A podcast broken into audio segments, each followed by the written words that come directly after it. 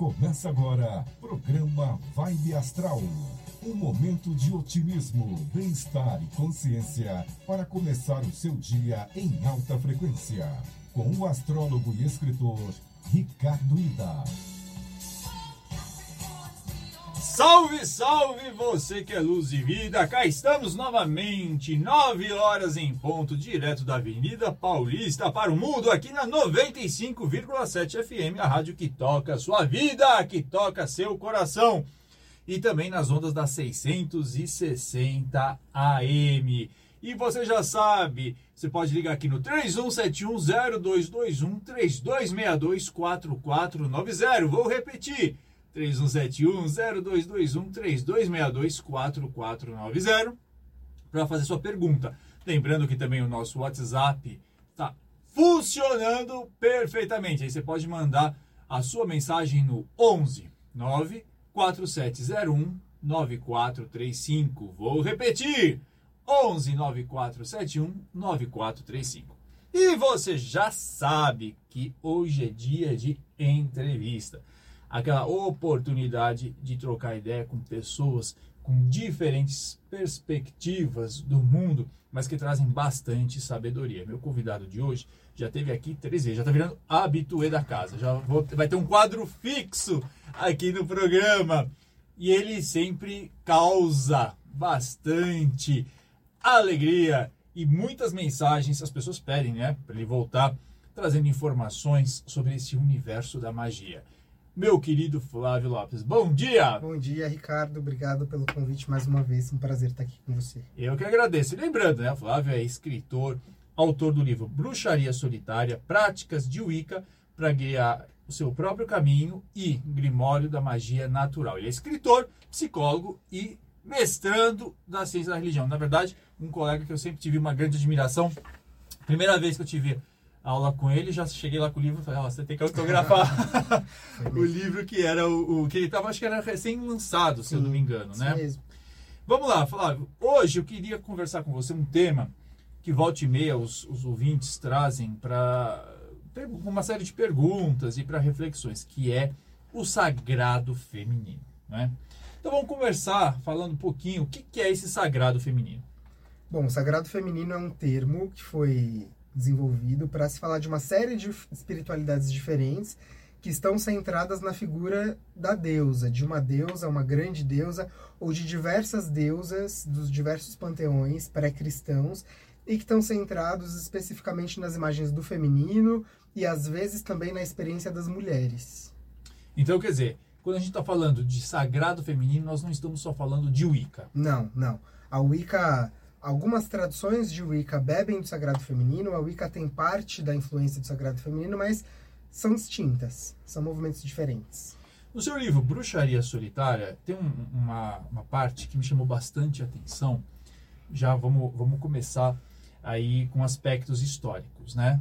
Um estudo da Margaret Murray, isso não é isso? Mesmo, sim é, da década de 1920, em que ela trata né, como é que a bruxaria né, se tornou aí demonizada, não é isso? Isso mesmo, sim. Como é que, conta um pouquinho para nós sobre isso. Bom, a Margaret Murray, ela é uma antropóloga, ela também é egiptóloga, então a maior parte da carreira acadêmica dela foi dedicada aos estudos do Egito. Até hoje ela ainda é uma, um nome muito importante nos estudos de arqueologia do Egito, mas no final da vida dela, ela resolveu embarcar numa onda acadêmica que estava rolando há um século já ali na Europa, onde se estava fazendo um revisionismo histórico e antropológico do que foi a perseguição de bruxaria na Europa. E aí a Margaret Murray é, começa a escrever, seguindo uma linha teórica que não foi criada por ela, apesar de hoje a gente falar muito só do nome dela, mas ela está continuando um trabalho acadêmico anterior a ela, em que ela olhava para esses julgamentos de bruxaria, onde perseguiam as bruxas como adoradoras do diabo e é, ela propôs a ideia, né, uma ideia que não foi ela que criou, mas ela continuou essa ideia, de que na verdade as bruxas tinham um culto organizado pré-cristão e que a bruxaria que era perseguida não era um culto ao diabo, mas era um culto a deuses pré-cristãos, deuses pagãos que estavam sendo demonizados pela igreja. Então o que ela faz? Ela pega uma série de julgamentos por bruxaria, é, estuda os trechos desses julgamentos que estão falando do diabo, de rituais que a igreja entendia como satânicos, e ela vai mostrando nesses trechos, na verdade, as remanescências pagãs que existem nesses documentos. Isso é importantíssimo, principalmente quando a gente discute né, teoria de ciência da religião, Sim, o quanto que a nossa religião, vamos dizer, independente qual que seja, né, não estou dizendo que seja só uma, uma religião cristã, mas no geral as pessoas tendem a demonizar ou né, transformar o Deus do outro sim, né, num demônio, numa figura que, que deve ser combatida, não é isso? isso mesmo. E aí, dentro desse aspecto, dizer, vamos falar um pouquinho então, voltar ao sagrado feminino. Nós, nós temos aí uma construção a partir da Europa, né, de eh, uma série de culturas baseadas nas religi na religião judaico-cristã. Né? Tem lá um, um, um, teórico da ciência da religião, o, o, o que ele diz o seguinte, que a divindade ela é construída muito em cima de uma realidade né, geográfica e de tempo. Então, o, o Deus é, dos, dos, dos, judeus né, é, foi construído a partir de uma imagem de um, de uma, de uma, de um espaço físico de deserto. Né? mesmo. Ou seja, enquanto ah, as divindades, por exemplo, indígenas, das diversas, das diversas, dos diversos povos das Américas ou mesmo da África, com, com essa natureza exuberante, poderiam entender as divindades de uma outra maneira. Então, quando você nasce lá numa, numa área muito árida, muito difícil, com uma forte eh, taxa de mortalidade. Então você tende a entender a, a divindade como sendo eh, irada, irascível, difícil, né? Você tem que temer muito mais do que adorar. Mas outras, outras culturas, outros povos, ao contrário, tinham uma, uma imagem diferente dessa, vamos imaginar, essa força criadora, né? E muitas delas era muito relacionada à imagem da mulher. Sim, isso mesmo. Então, muitas dessas culturas que são entendidas como culturas matriarcais estão associadas a essa região do Mediterrâneo, que é uma região muito mais agradável geograficamente do que o Oriente Médio, e tem uma tendência a perceber a divindade como nutridora, como doadora, criadora de vida. Todos esses atributos que a gente costuma associar socialmente às mulheres ou ao feminino. Então, uma divindade protetora, amorosa, acalentadora, é, que nutre, que alimenta, que segura no colo. E por isso costumavam perceber essa divindade como feminina e não como masculina. E é por isso que tem uma parte aqui que eu acho muito bonita do seu, do seu livro, Bruxaria Solitária, que você diz o seguinte, que as religiões, né, ou mais especificamente, vamos falar aí da Wicca, lida muito com a questão do caldeirão ou mesmo de um, de uma, de um cálice como receptáculo, como Isso. se fosse um útero. Isso mesmo. Então, o grande símbolo da deusa na bruxaria é o caldeirão, também o nosso cálice, que representam esses aspectos generativos. Então, o caldeirão ele é negro porque ele representa essa escuridão primordial de onde todas as coisas nasceram. Como o céu é escuro à noite, como a terra dentro da terra é escura, como dentro do ventre feminino não tem luz, é escuro. Então, o preto para nós é uma cor muito sagrada porque representa essa escuridão primordial criadora de onde tudo nasce, de onde tudo se origina. E o cálice, que contém as bebidas sagradas que a gente bebe nos nossos rituais, ele é como um símbolo do seio nutridor da deusa. Então, quando a gente bebe do cálice, a gente está se nutrindo de todas as coisas que a gente precisa, de todas as bênçãos que essa deusa que transborda tem para oferecer. E aqui eu vou ler um trechinho, né, vocês me permitem, mas bem interessante, porque a gente vai falar em seguida da questão da espada, né? Ele diz assim, é, no livro Bruxaria Solitária: O grande símbolo da deusa nas culturas antigas é o cálice ou caldeirão. Houve um tempo em que a cultura da deusa prevalecia e nosso povo vivia sob a regência do cálice. Como um receptáculo, o cálice é aquele capaz de agregar, reunir, conter o que antes era disperso. Dentro dele, líquidos se misturam e tornam-se um. E é dele que sorvermos o líquido da vida e festejamos com nossos amados as dádivas e as bênçãos da abundância. Nossa sede é saciada quando aprendemos a compartilhar do cálice e passamos ao redor do círculo, até que chegue mais de uma vez o momento de sorvermos o seu poder. O cálice é símbolo da integração, sendo assim ele é a cultura da Deus. Houve um tempo em que ele foi substituído pela espada e a nossa cultura acabou sendo baseada na separação, na dominação, no isolamento e na disputa. Quer dizer, antes tinha esse aspecto de uma integração. Isso mesmo. Não é isso? E depois, de uma comunidade. E depois, essa cultura da espada, a gente vê bastante nas, nas religiões é, masculinas, né? E, e que, que, na verdade tem um outro entendimento, um entendimento de uma divindade muito mais irada, irascível. Essa coisa da espada, a espada dos, dos arcanjos, quer dizer, essa coisa da luta, mas também da separação, é isso? Isso mesmo. Então a espada, dentro desse universo do sagrado feminino, representa muitas vezes a chegada da cultura patriarcal dominante que subjuga e controla essa cultura matriarcal anterior. A espada serve para cortar, ferir, rasgar, romper, enquanto o cálice reúne, mistura, aglutina. Então, são princípios opostos que dentro da Wicca é, são colocados em harmonia nos nossos rituais. A gente tem lâminas, a gente até tem espada nos nossos rituais, mas a gente ressignifica esses símbolos porque dentro da história dessas culturas, a chegada da espada, a construção das armas representa a era do guerreiro, essa era da batalha, da conquista da terra. Então a terra não é mais a mãe, a terra não é mais o lar, mas a terra é um território para ser dominado, conquistado, explorado. Por isso a espada passou a representar de alguma maneira esse domínio patriarcal posterior que destruiu essa cultura do patriarcado. Você acha que é possível a gente analisar, né? Uh, eu vi uns, uns estudos recentemente que a Wicca é, uma, é a religião que mais cresce nos Estados Unidos. Sim. É, e, e, no Brasil tem ganhado também um, um, um grande número de, de, de, adeptos, ou senão de pessoas interessadas no seu estudo. Você acha que esse renascimento ou uh, da, do culto a uma grande deusa tem a ver historicamente uh, não só com essa busca pela sustentabilidade, portanto as pessoas têm uma preocupação maior em preservar a natureza e se conectar às forças da natureza, mas também há esse empoderamento feminino? Com certeza. Então, a figura da deusa se torna esse símbolo de poder para as mulheres que recorrem a essa figura. O movimento da deusa surge nos Estados Unidos quando é, esse neopaganismo, esse retorno aos deuses pré-cristãos, encontra a segunda onda do movimento feminista.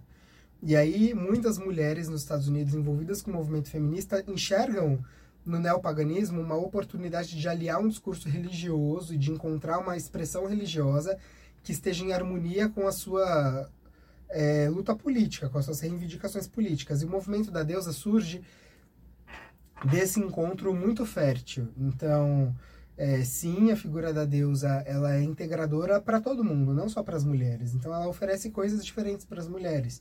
Na cultura da deusa, a gente tem nas religiões da deusa de maneira geral, muitas pessoas que são marginalizadas socialmente se encontram. Se a gente olhar para as comunidades dos Estados Unidos, do Brasil, de outros lugares, a gente vai ver que a maioria das pessoas que estão dentro desse movimento são pessoas que são marginalizadas de alguma maneira, que são excluídas pelas religiões dominantes, que não têm as suas identidades reconhecidas, sacralizadas e que na cultura da deusa podem encontrar de alguma maneira uma possibilidade de sacralização dessas identidades, porque a cultura da deusa ela é muito plurivalente, ela valoriza muito a ideia da diversidade. Se a gente olhar para a natureza, um ecossistema forte é um ecossistema diverso. Quanto mais diversificada é a natureza de um ambiente, mais forte esse ecossistema é. Então, um dos grandes valores da religião da deusa são as diferenças e a diversidade. Por isso, é um espaço religioso onde as pessoas que não encontram respaldo nas religiões dominantes podem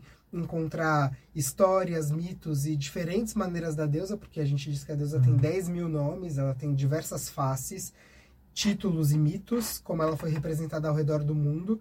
As pessoas podem encontrar aquelas que mais se afinizam com a sua própria história, com a sua própria identidade, e nesse caldeirão plural elas podem encontrar o seu próprio lugar.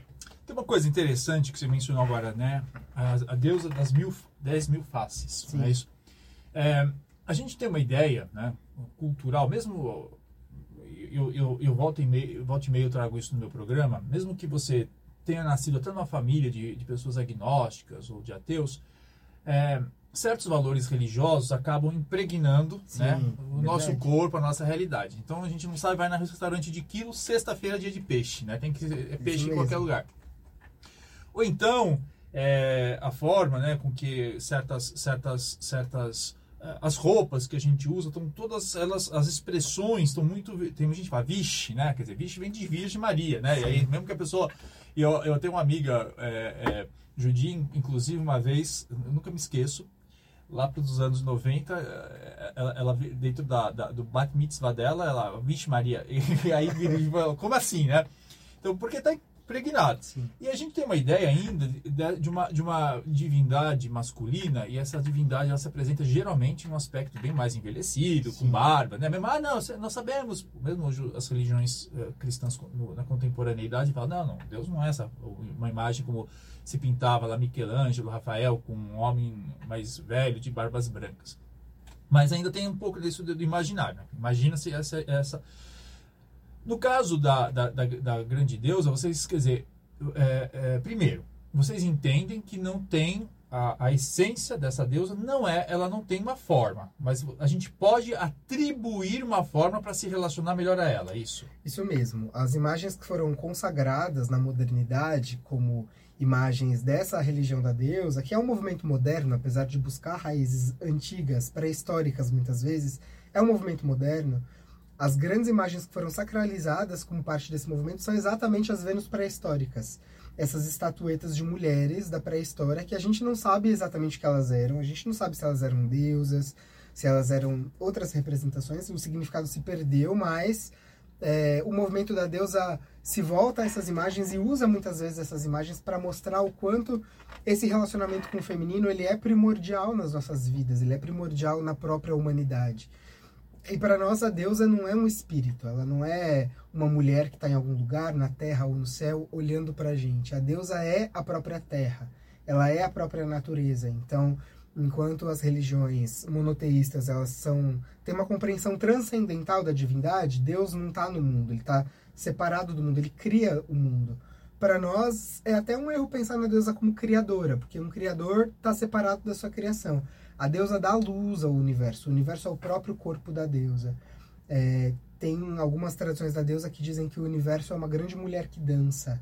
E cada um de nós é como uma pequena célula nesse corpo. Hum. E à medida em que esse corpo dança, em que essa mulher cósmica dança, as estações do ano passam, os ciclos da, da lua acontecem, todo o movimento da vida acontece, mas nós somos uma parte disso. Então, cada forma de vida, cada coisa que existe é uma expressão da deusa caminhando no mundo. Não tem nada que esteja fora da deusa. Tudo é a própria deusa.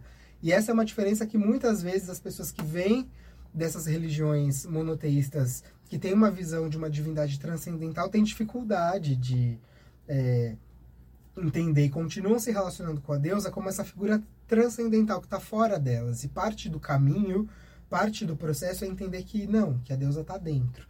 Um dos textos mais sagrados da Wicca é chamado de Carga da Deusa. É um texto onde escrito em primeira pessoa, onde a própria deusa instrui como o culto dela deve acontecer. E o final desse texto, a deusa diz o seguinte: ela diz que aqueles que querem procurar por mim devem saber o mistério, que o que se elas procuram, elas não encontrarem dentro de si mesmas, elas jamais encontrarão fora, porque eu estou com vocês desde o início. Então, a deusa é a vida, ela é a vida, a morte e o renascimento, ela é tudo que existe, ela não está no mundo, ela é o mundo, ela é a vida e é nesse encontro com nós mesmos, com a nossa identidade e com o outro é que a gente encontra essa deusa. É, é, é engraçado porque a gente fica sempre com essa, essa percepção né, de que é, você usa muito esse termo, a imanência e a transcendência, né? É, de, de imaginar uma divindade longe, né? Lá em cima. E, e, e, eu até agora, no meu, meu, projeto de doutorado, quero falar um pouco sobre isso, porque a gente usa muito assim. É, Pai Nosso que estás no céu, tudo no céu, Sim. e muito vinculado até talvez à ideia de que planetas têm algum tipo de interferência no passado. As pessoas achavam essa interferência de planetas, então acho que está sempre lá em cima, né? E aí os cientistas começam a desvendar e ver que o céu não termina, enfim. Então, uh, tem sempre essa ideia de, de lá, lá longe, né? Tem a divindade que está olhando por nós e que é a transcendência, que a gente tem que sair da nossa, do nosso estado, entre aspas, de, aqui, de mortais para tentar alcançar lá em cima e a imanência quando a gente percebe que, essa, que nós somos parte dessa divindade. É isso, né? Para ficar bem, bem claro. Agora, é, você mencionou também as Vênus. Né? Então você tinha lá essas, essas representações, essas esculturas de mulheres geralmente com seios fartos, né? com quadris largos, até Sim. com a gravidez, com barrigas grandes como gravidez.